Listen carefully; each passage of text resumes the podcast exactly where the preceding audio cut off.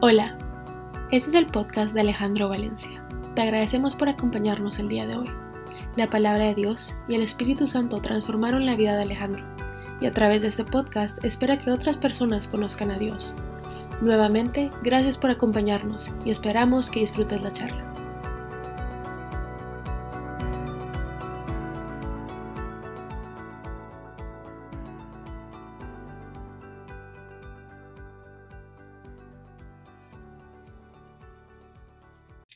Hago énfasis en, bendecir a cada uno de los papás que estamos sufriendo por, por alguna enfermedad de nuestros hijos, porque es, eh, es un golpe fuerte, pero eh, entendemos que el único que nos puede ayudar es Dios. Perdemos, si teníamos alguna idea de que controlábamos algo, yo creo que nos encontramos con la realidad de que no controlamos absolutamente nada.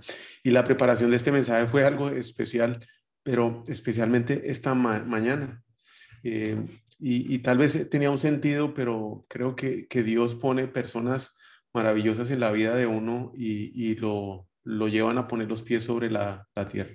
Hay dos momentos eh, en mi vida que han sido momentos muy especiales, uno que ya viví y uno que estoy viviendo.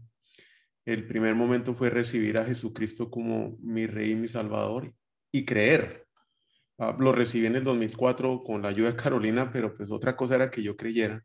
Y nuevamente en el 2018 volví a retomar mi relación con Jesucristo y creí.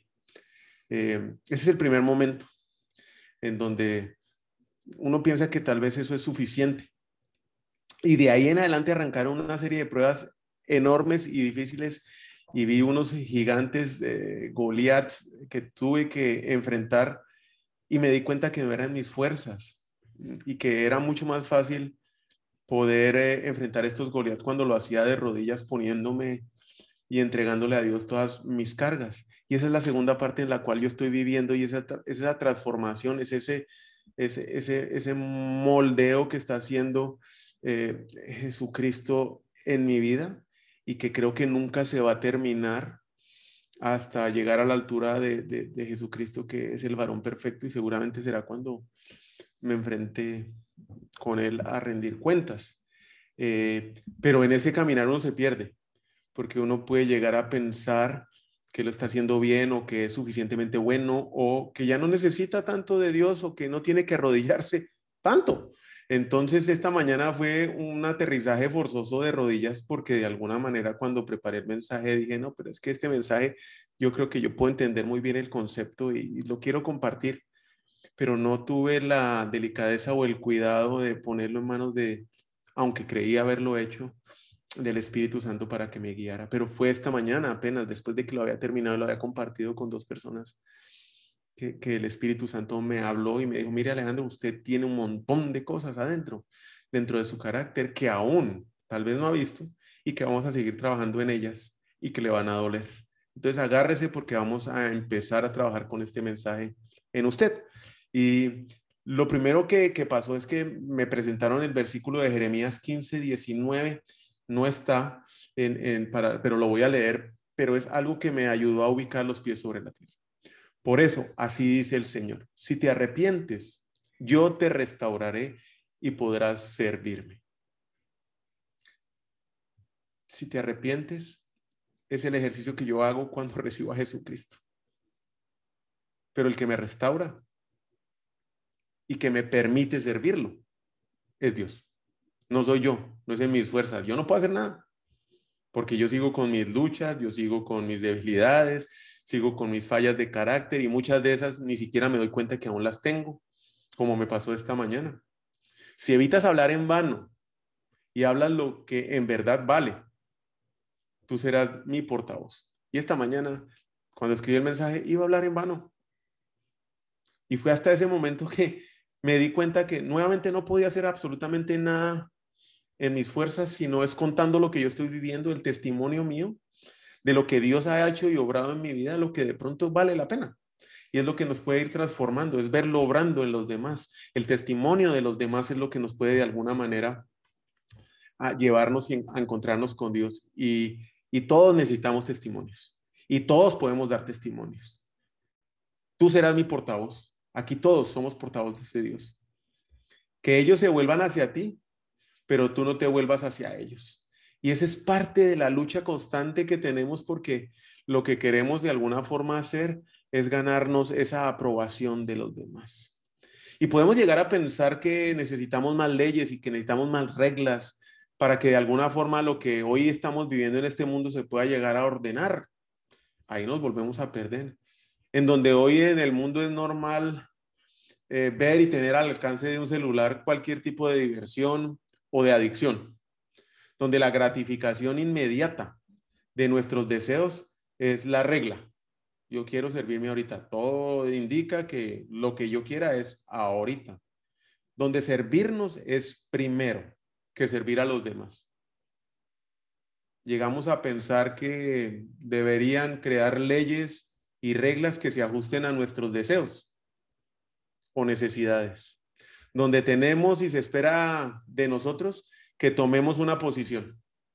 Hay que tomar una posición, hay que definirse sobre cualquier tema, relevante o irrelevante. Y mm, generalmente cuando tomamos una posición es radicalmente opuesta a la del otro. Y además, vemos y hacemos lo que tengamos que hacer para que el otro termine aceptando nuestra posición, nuestra opinión. Y terminamos constantemente en una contienda y una frustración. Y este berraco porque no entiende lo que le estoy diciendo, si es lo que le conviene. ¿Cuántos de nosotros nos hemos visto en esa lucha? No son las leyes que tengamos hoy, no son las leyes que se puedan crear para regular lo que pensamos que se debe regular. Ese no es el problema. Es la falta de valores. Es la falta de tener un centro que solo lo marca la palabra de Dios. Y es que hoy muchos de estos valores son relativos y están al servicio de cada uno de nosotros. Y lo más triste es lo que a mí me pasó ayer y antier mientras escribía este mensaje. Y es que me fui a la deriva pensando que yo estaba bien, me sentía quieto, me sentía sólido en mi posición y tranquilo, pero me había separado de la orilla kilómetros. Me había separado de la roca que es Jesucristo, pero kilómetros. No me había ni dado cuenta. Ni cuenta me había dado hasta que viene el pencazo y me aterriza. Si no aceptamos la opinión de un vecino, de nuestro hermano, de mi papá, de mi mamá sobre un tema político, social, económico, entonces estamos en contra de mi papá, de mi mamá, de mi hermano, de mi esposa, de mi hijo.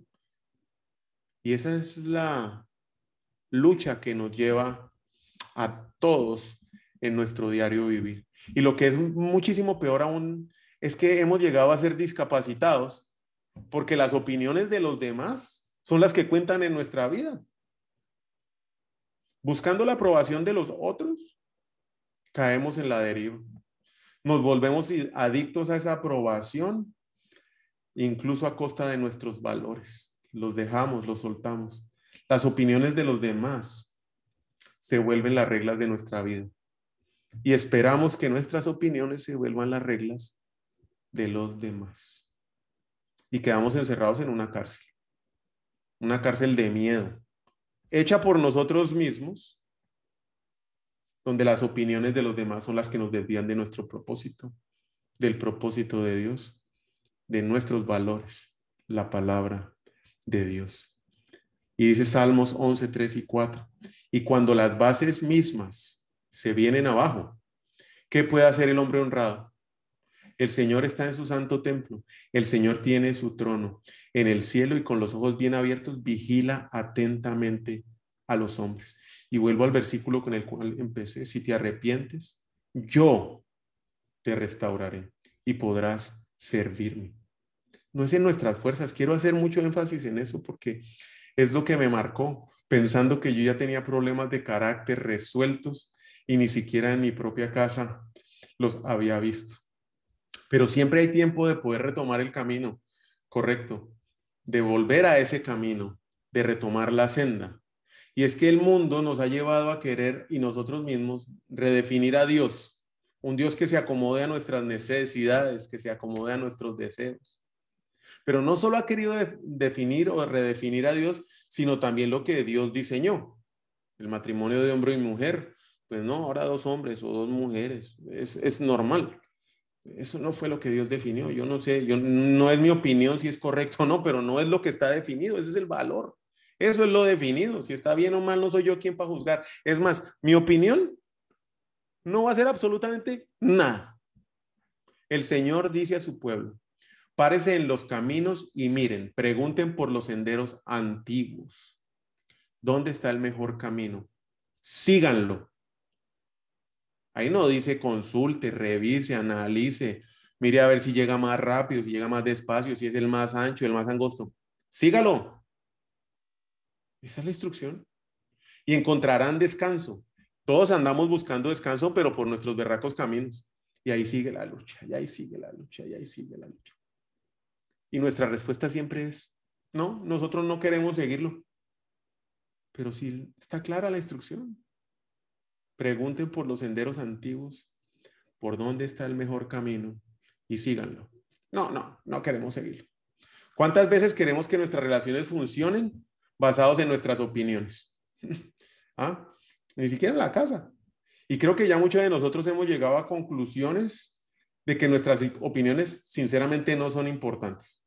Lo que yo piense o deje de pensar sobre un tema específico no va a cambiar el mundo, no va a cambiar el país, no va a cambiar mi ciudad, no va a alterar el gobierno, no va a cambiar ni siquiera lo que me van a servir de comer.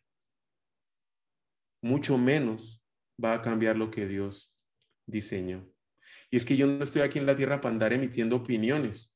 Y suena duro decirlo. Yo estoy aquí es para obedecer lo que Dios diseñó. Y suena duro decirlo. Pero ¿a dónde me tienen hoy mis opiniones?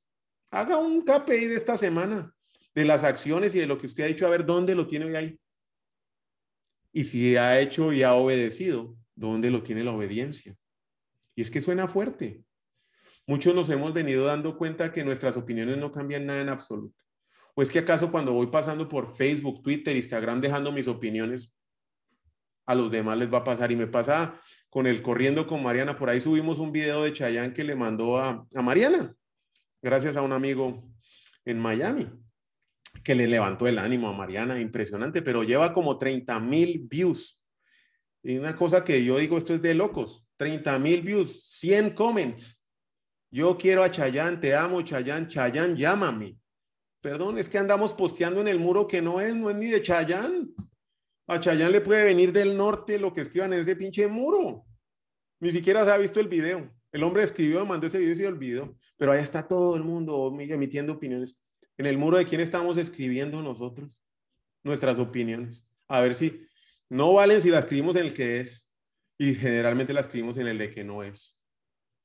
Y es que bajo esta premisa de que mis opiniones priman y queremos construir las relaciones duraderas, no tenemos muchas. Para que las relaciones funcionen, debemos dejar a aquel que las diseñó que también las defina. Y ese es Dios. Y hay caminos que al hombre le parecen correctos o rectos, pero que acaban por ser caminos de muerte. Proverbios 14, 12. ¿En qué camino estoy montado yo hoy? Si tenemos claros que estamos en una batalla que no es de este mundo y nos atacan por todos lados, el ladrón no viene más que a robar, matar y destruir. Yo he venido para que tengan vida y tengan vida en abundancia. El enemigo usa nuestra mente usa nuestros pensamientos como un campo de batalla. Y claro, son nuestras opiniones los dardos que utiliza para dividirnos. Pero quiero que quede claro esto. Jesucristo ha venido para que tengan vida y vida en abundancia. ¿Cuándo? Cuando me arrepiento. Cuando lo sigo y obedezco. Y es que entonces el KPI para mí de, esta mañana fue, ¿será que Jesucristo en mi corazón sí está obrando. O sea, ¿cómo sé que yo en la segunda parte de mi vida que cristiana, que fue primero recibir a Jesucristo y ahora llegar a ser a la imagen de Jesucristo, Jesucristo está obrando si tengo fallas de carácter? Yo estoy seguro que Él está obrando ahí, pero también yo tengo que poner de mi parte y estar teniendo índices de gestión de lo que estoy haciendo. El mundo me grita que debemos tomar un lado, que debo tomar un partido. aceptar a unos y rechazar a otros, a los que no piensen de mi manera. En cualquier tema casi nos vemos obligados a tomar partido y eso nos lleva a la separación, odio y desunión. Si no piensan como nosotros o no nos aceptan o no aceptan como o no nos aceptan como esperamos, pues pueden pasar dos cosas. O bien nos ofendemos, ¿sí? Y en ese camino construimos muros y barreras. O bien atacamos. Yo soy de los que atacan. Y esas barreras dividen familias, hermanos, amigos, y las relaciones se fracturan y se terminan. Entender que mi relación con Dios es inseparable de mi relación con las personas que Dios ha puesto en mi vida, me cambia la perspectiva. Porque es que estoy hablando con personas que Dios puso en mi vida.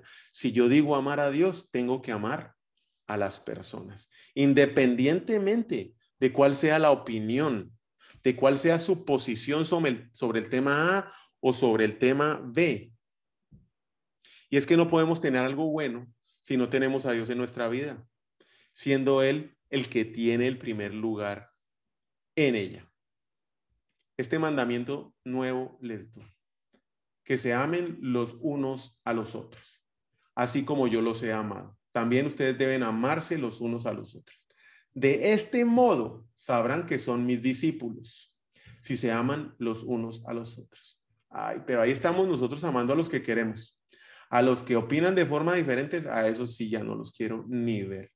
Maestro, le preguntan a Dios, a Jesús, ¿cuál es el mandamiento más importante de la ley?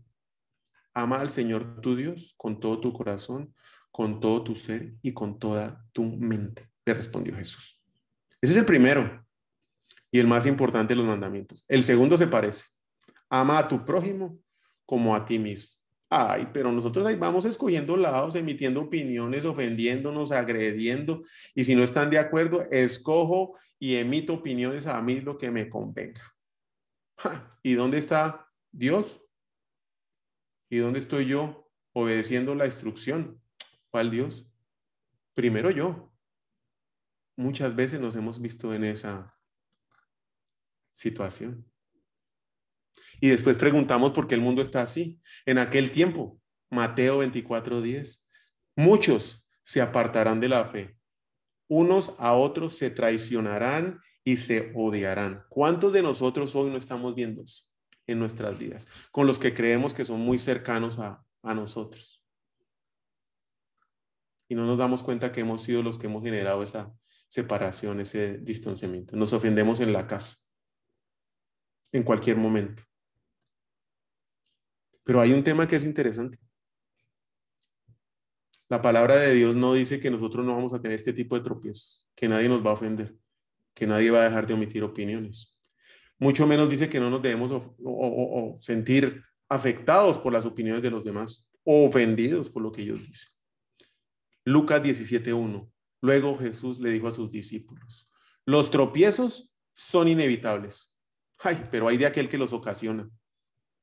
Hay de aquel que los ocasiona. Nuestras opiniones generan tropiezos. Nuestras decisiones sobre si esto es mejor o aquel es mejor, sobre si hay matrimonio de hombres o mujeres o hombres con mujeres, nuestras opiniones pueden generar tropiezos. Hay de aquel que los ocasiona. Y es que es normal y va a pasar. La gente va a opinar. La gente va a dar sus opiniones, va a tomar sus partidos y vamos a tropezar. Nos vamos a ofender, nos vamos a sentir mal por las opiniones de los demás. Esto es normal. Pero si entendemos que nuestras opiniones no cambian a nadie, las de los demás tampoco a nosotros. Claro, esto es más fácil decirlo que hacerlo. Y puede ser que muchas veces la ofensa pueda ser tan seria y tan profunda que nos vamos a sentir re mal, ni ver a esa persona queremos. Y es que esto no vale la pena. Billy Graham una vez dijo, tú puedes pelear con un cerdo en el lodo, pero solo uno de los dos va a disfrutarlo. Y creo que estaba en lo correcto. No sé si queremos ser cerdos para andar disfrutando ahí de las opiniones de los demás. Entonces, ¿qué debemos hacer? ¿Cómo podemos no preocuparnos o no sentirnos ¿O cómo podemos salir de lo que estamos sintiendo con las opiniones de los demás? Cuando vienen, porque van a venir. O vienen a través de una red social, o vienen directamente por el teléfono o un mensaje de WhatsApp, y especialmente vienen por chismes y murmuraciones que ni siquiera los han emitido las personas a las cuales hacen referencia. Pues lo primero es amar. Sí, amar. Pero aceptar las opiniones de los demás no es minimizar la seriedad de la ofensa que ellos hicieron. Tampoco es reconciliarnos con, lo que, con la persona que lo hizo. O tampoco es perdonar. Dice, Alejandro, está loco. Sí, no, no es perdonar. Es reconocer qué pasó. Y estar en paz en mi corazón. Es mantenerme firme en lo que creo. En quién me sostengo y quién soy. Soy hijo de Dios.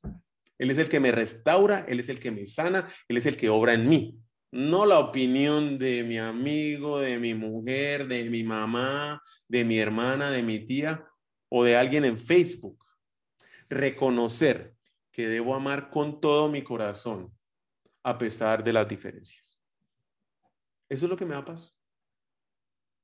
Ahí viene el tema del perdón, porque aunque dice que amar no es perdonar en ese momento, sino es reconocer y estar tranquilo y en paz con quién soy yo, hijo de Dios, sabiendo que es Él el que obra en mí, me va a poder permitir perdonar.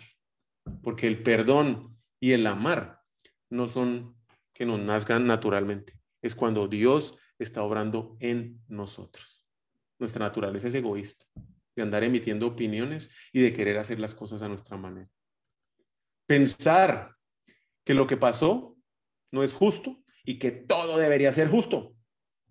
Después de conocer algo de Dios, ¿sí?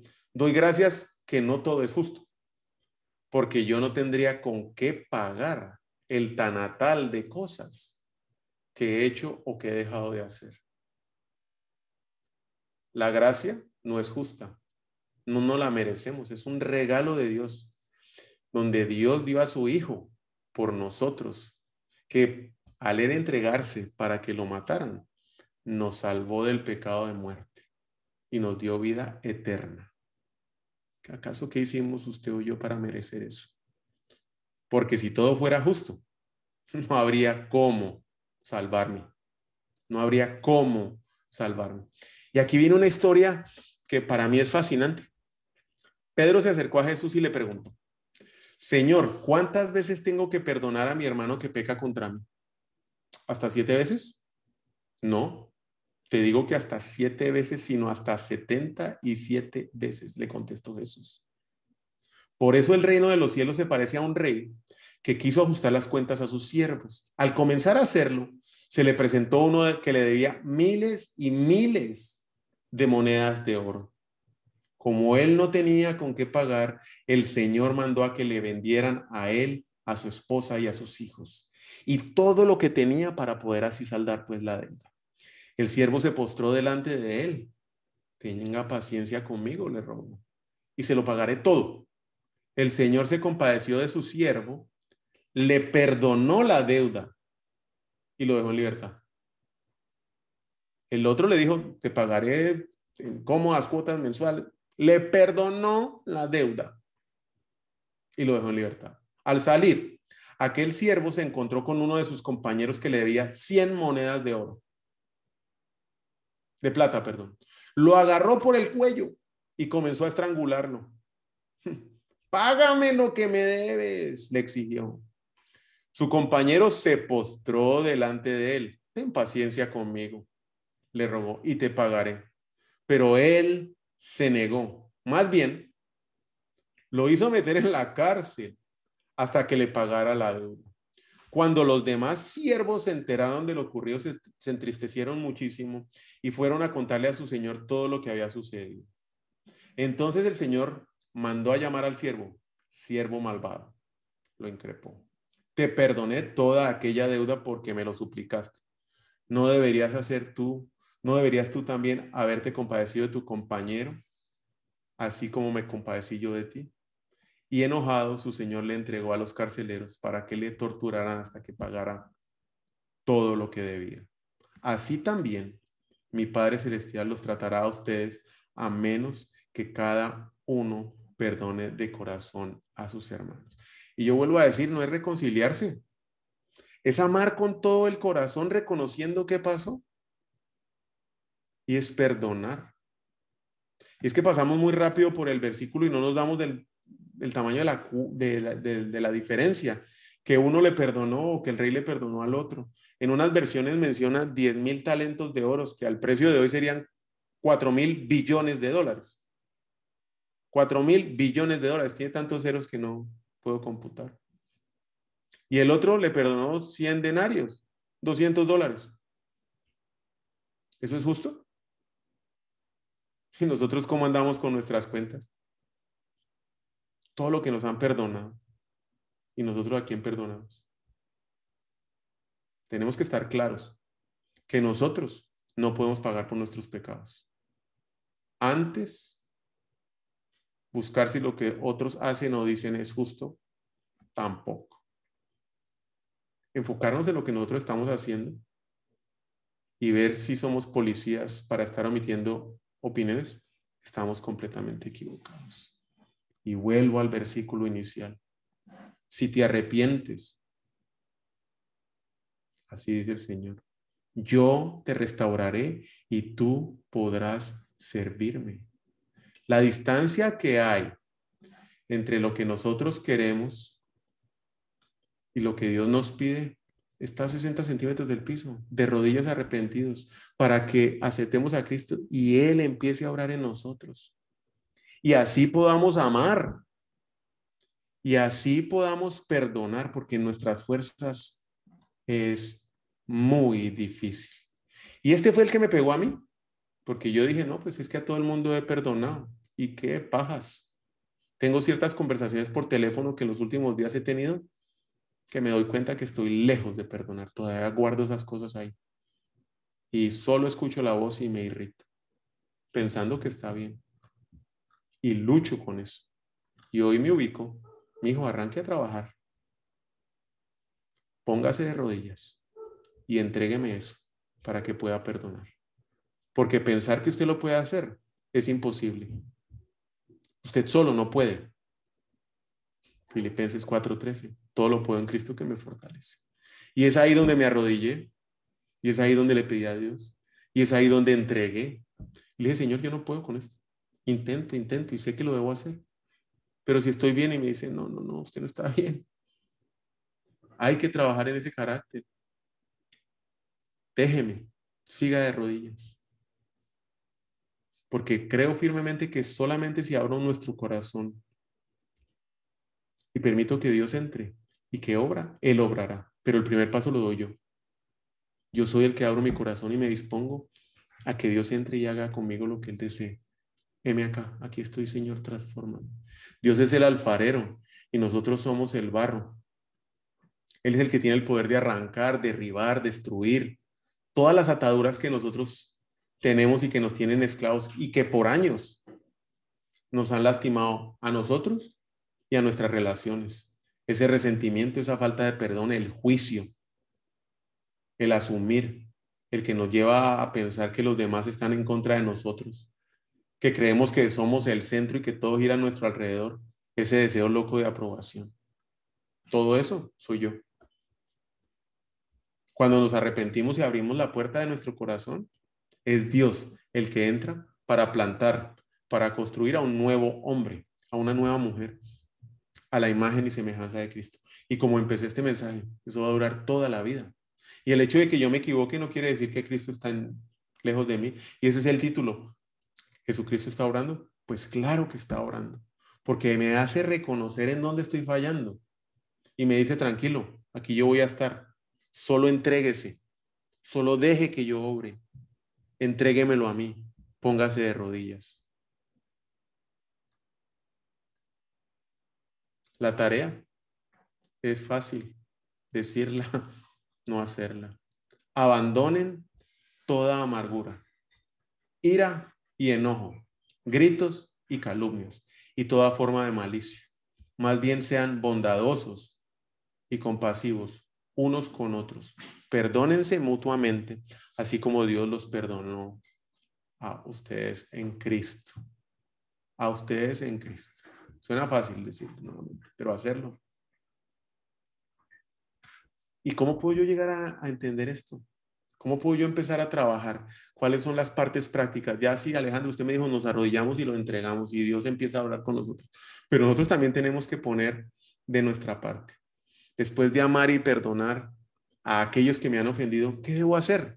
Pues empiece orando por ellos, por los que lo han ofendido. Porque es muy fácil orar por el papá, por la mamá, si está de buenas con ellos. Pero hay de que su papá le haya hecho algo para ver si usted puede orar por ellos. Ustedes han oído que se dijo, ama a tu prójimo y odia a tu enemigo. Eso es lo que nos dice el mundo. Pero yo les digo, amen a sus enemigos y oren por quienes los persiguen. y es que sinceramente ya hay muchas veces que yo no entiendo a Jesucristo. Porque cuando estoy agitado, alborotado, él me dice, mm, estate tranquilo. Tengo furia y quiero destruir a aquel que me ofendió. Él me dice, perdón. Creo que soy bueno, mejor que los demás.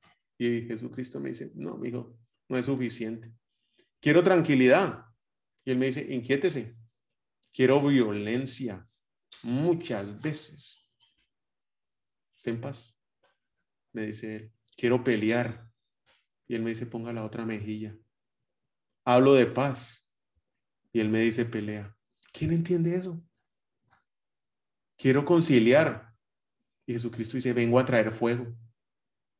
Quiero mandar. Y él dice, obedece. Y es que este es el último punto clave. Aquí no estamos para entenderlo. Aquí estamos para obedecer a Jesucristo. Tranquilo, tranquilo, corazón tranquilo. No es necesario entenderlo. Es necesario seguirlo. Segundo punto, bendecir a los demás, tanto en privado como en público. Y es que aquel que me ofendió, yo no voy a ir a hablar mal de él. Yo hablo bien. ¿Por qué voy a ir a hablar mal? Ahí es cuando yo estoy viendo que Jesucristo está orando en mi corazón. Cuando puedo orar por los demás, sé que Jesucristo está orando en mi corazón, por los demás que me han ofendido. Cuando puedo bendecir a los demás que me han ofendido, sé que Jesucristo está orando en mi corazón. Cuando lo hago en lo privado, sé que Jesucristo está orando en mi corazón. Pero cuando lo hago en público, con aquel que me ofendió, y me preguntan por él, y no, vos, ese es buena gente. No te hizo esto, sí, sí, pero es buena gente. Dios está orando en mi corazón. Jesucristo está transformando mi carácter. Ese es el índice de gestión. Pero a ustedes que me escuchan les digo, amen a sus enemigos. Hagan bien a quienes que los a, aquellos a quienes los odian. Bendigan a quienes los maldicen. Oren por quienes los maltratan. Si alguien te pega en una mejilla, vuélvele también la otra. Si alguien te quita la camisa, no le impides que se lleve también la capa. Dale todo lo que te pida. Y si alguien se lleva lo que es tuyo, no se lo reclames. Tratan a los demás tal y como quieran que ellos los traten a ustedes. Y eso en nuestras propias fuerzas es imposible. Sé que Dios está orando en mi carácter cuando puedo hacer esto. Cuando puedo orar por los demás.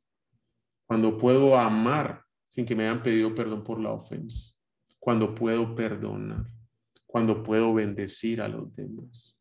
Bendigan a quienes los persiguen, bendigan y no maldigan. Y es que hablar mal de cualquier persona es maldecirlo. En nuestras fuerzas es imposible. Y vuelvo al versículo que me ha dado vueltas todo el día. Si te arrepientes, yo te restauraré y podrás servirme yo te restauraré. No es en mis fuerzas. En mis fuerzas no puedo amar. En mis fuerzas yo no puedo perdonar. En mis fuerzas yo no puedo orar por los demás. En mis fuerzas yo no puedo bendecir a los demás. Solo yo no puedo. Y el último punto, hágale bien a ellos. No paguen a nadie mal por mal. Procuren hacer lo bueno delante de todos, si es posible y en cuanto dependa de ustedes. vivan en paz con todos. No tomen venganza, hermanos míos, sino dejen el castigo en las manos de Dios, porque escrito está, mía es la venganza, yo pagaré, dice el Señor. Antes bien, si tu enemigo tiene hambre, dale de comer. Si tiene sed, dale de beber. Actuando así, harás que se avergüencen de su conducta. No te dejes vencer por el mal, al contrario, vence el mal con el bien. Y es que quien en sus propias fuerzas puede ir a ayudar al que lo robó, al que le mató un hijo borracho, al que le quitó la mujer. Y es que ahí dice, procuren si es posible. Y en cuanto dependa de ustedes, no dice que siempre se va a poder. Lo que sí dice es que de nosotros depende obedecer. No paguen a nadie mal por mal. No tomen venganza. Vuelvo y digo esto en las fuerzas de uno. No, no se puede. Cuando yo puedo obrar así y empiezo a trabajar de esa manera, no es en mis fuerzas, es Jesucristo obrando en mí. ¿Quiere saber si Jesucristo está obrando en usted? Pues ahí hay varias señales que pueda amar a los que lo ofenden, que pueda perdonar a los que lo ofenden, que pueda orar por los que lo ofenden, que pueda servir a los que lo ofenden, que pueda bendecir a los que lo ofenden. Esta es una batalla de todos los días. Y para salir victoriosos en ella, es el Espíritu Santo en nuestros corazones cuando toma el control, quien nos permite hacerlo. Y nos da las fuerzas para ganar esta batalla. No te dejes vencer por el mal. Al contrario, vence el mal con el bien. Vamos a orar. Señor Jesús, te damos infinitas gracias, porque sabemos que tú, a pesar de nuestros errores, a pesar de nuestras faltas, estás obrando en nuestros corazones. Señor, muéstranos esas fallas de carácter que muchas veces tenemos y que ni siquiera nos damos cuenta. Salmo 113 dice, entra a nuestro corazón, escudriñalo y revela, revélame qué es lo que debo cambiar, en dónde trabajar, como me lo mostraste hoy, Señor. Tengo que amar a quien me ha ofendido. Tengo que perdonar a aquel que creo que me ha hecho daño. Y yo sé, Señor, que solo de rodillas, permitiendo que seas tú el que me restaure y te sirva, lo voy a poder hacer, Señor. Obra nuestros corazones, Señor, para que podamos orar por los demás, para poder bendecir y servir a aquellos que nos han ofendido, como lo hacemos con aquellos a que amamos, con aquellos que nos sirven. Pero que sea nuestro índice de gestión, Señor, que nos podamos dar cuenta que tú estás obrando en nuestro corazón cuando amamos a los que nos hacen daño, cuando perdonamos a los que nos faltan. Y esto no es fácil, Señor. Esto no es fácil. Fortalece nuestro espíritu, Señor. Danos esa fuerza que necesitamos para poder poner la cara cuando estamos enojados y para poder seguir a Jesús cuando no entendemos. Te entregamos esta noche, te damos gracias, bendecimos a todos aquellos que nos han ofendido. Oramos por sus familias, bendecimos sus familias. Y si tiene un nombre en su cabeza en este momento, tráigalo. Tráigalo a su cabeza y menciónelo y pídale a Dios por esa persona. Pídale a Dios por esa persona. Porque en ese momento sabe quién se está viendo beneficiado, usted. Porque es Jesucristo el que está orando en su carácter. Es Jesucristo el que lo está transformando. Oremos por esas personas que nos han hecho daño. Bendigámoslas amémoslas, perdonémoslas y sirvámoslas. Señor, tengo claro que en nuestras fuerzas es imposible. Y esta noche vengo aquí a abrir nuestros corazones dispuestos, Señor, de rodillas a entregártelos a ti, permitiéndote tomar el control de nuestras vidas, Padre. Y que seas tú quien nos restaure, que seas tú quien nos sane, quien nos transforme, quien nos moldee a la altura el varón perfecto que es Jesucristo, para que en este proceso, Señor, te podamos servir, amando a los que nos odian, amando a los que nos han ofendido, perdonándolos, Señor, orando por ellos, bendiciéndolos y sirviéndolos. En el nombre de Cristo Jesús. Amén.